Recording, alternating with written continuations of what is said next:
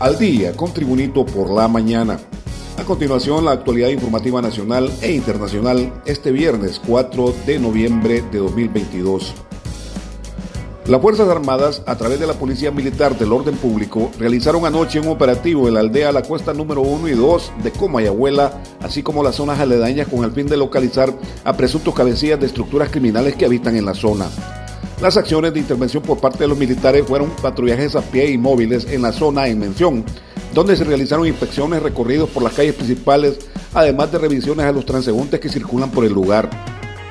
Por su parte, de la institución militar se informó que ellos le daban seguimiento para dar con el paradero de dos presuntos cabecillas y otros miembros de estructuras criminales que se mantienen apostadas en la zona y que tienen atemorizados a los residentes de la aldea en mención por los constantes enfrentamientos armados que protagonizan en la zona por disputa de territorio. La presencia militar también se encuentra instalada en diferentes colonias de alta peligrosidad. Una de ellas es la colonia Villanueva de Tegucigalpa, donde se reportaron desplazamientos forzados de los habitantes por amenazas de pandilleros que imperan en la zona.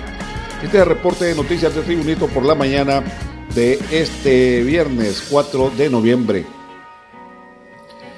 El diputado del Partido Nacional Marco Midense presentó en la Cámara del Congreso Nacional un proyecto de decreto para dejar exento de forma temporal el pago del impuesto sobre ventas a fin de reactivar la economía en términos generales.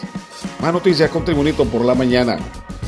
El exdiputado del Partido Anticorrupción, Aníbal Calix, considera que la iniciativa presentada para reformar el artículo 232 constitucional no garantiza independencia de la Comisión Internacional contra la Corrupción e Impunidad en Honduras, CICI. Calix aseguró que lo que me llama la atención es que la principal promesa de campaña de gobierno no tenga una ruta clara sobre cómo va a ser su implementación y seguimos dando tumbos y dilatando el proceso. De esta forma, el integrante del Frente Parlamentario de Apoyo a la Sisi cree que el proceso para instalación del mecanismo anticorrupción se ha retrasado. Muestra de ello es que no se ha firmado el memorándum de entendimiento. Continuamos con Tribunito por la mañana. El fideicomiso de marca país que manejaba 200 millones de lempiras por año fue desmantelado en diciembre del 2021 y el equipo de apoyo promocional no aparece por ningún lado, reveló el jueves una fuente del Instituto Hondureño de Turismo IHT. Es interesante, este fideicomiso cuando nosotros llegamos al gobierno ya había sido disuelto. Desconocemos las razones, fue disuelto desde diciembre, expresó el subdirector del Instituto Hondureño de Turismo, Luis Chávez.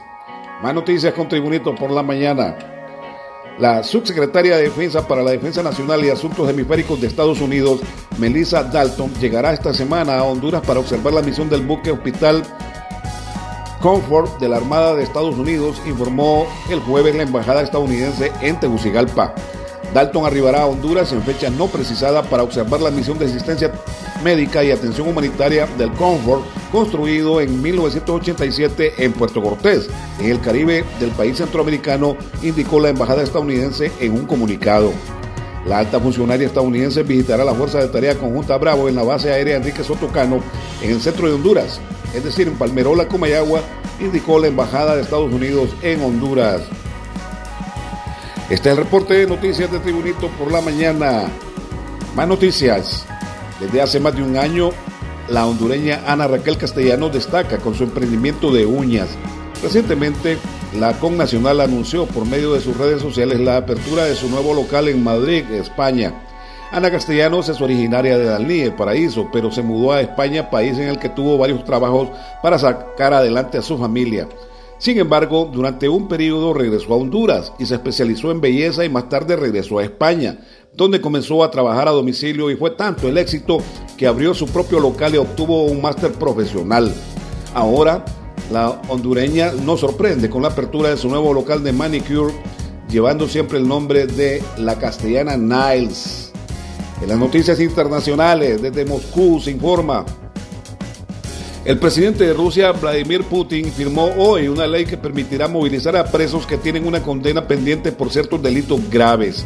El documento fue publicado en el portal oficial de información legal tras recibir el visto bueno de la Cámara Baja y el Senado, y después de que trascendiera un vídeo en el que el fundador de la empresa de mercenarios Wagner, Yevgeny Prigozhin, acudió a cárceles para reclutar presos para la campaña militar en Ucrania. Hasta ahora los ciudadanos con una condena pendiente por un delito grave no estaban sujetos al servicio militar obligatorio o la movilización en Rusia. En las noticias deportivas, este día se informa, entre los moles de cemento de Buenos Aires, Argentina, emerge un mural de Diego Maradona con una casaca de la selección de Argentina, el puño derecho apretado y un gesto desafiante en su rostro la obra artística de 45 metros de alto y 40 metros de ancho, pintada sobre la medianera de un edificio de 14 pisos en la capital, es uno de los tantos homenajes que los argentinos le indican a su dios futbolístico a pocos días del inicio del Mundial de Qatar, el primero tras su muerte el 25 de noviembre de 2020. También en las noticias deportivas, entre otros partidos de la Liga Nacional del Fútbol Profesional Hondureño, el Olimpia, flamante campeón de CONCACAF, jugará el Superclásico 267 ante Motagua a las 6 de la tarde del domingo 6 de noviembre próximo en el Estadio Morazán de San Pedro Sula. Y este ha sido el reporte de noticias de Tribunito por la mañana de este viernes 4 de noviembre de 2022. Tribunito por la mañana te da las gracias y te invita a estar atento a su próximo boletín informativo.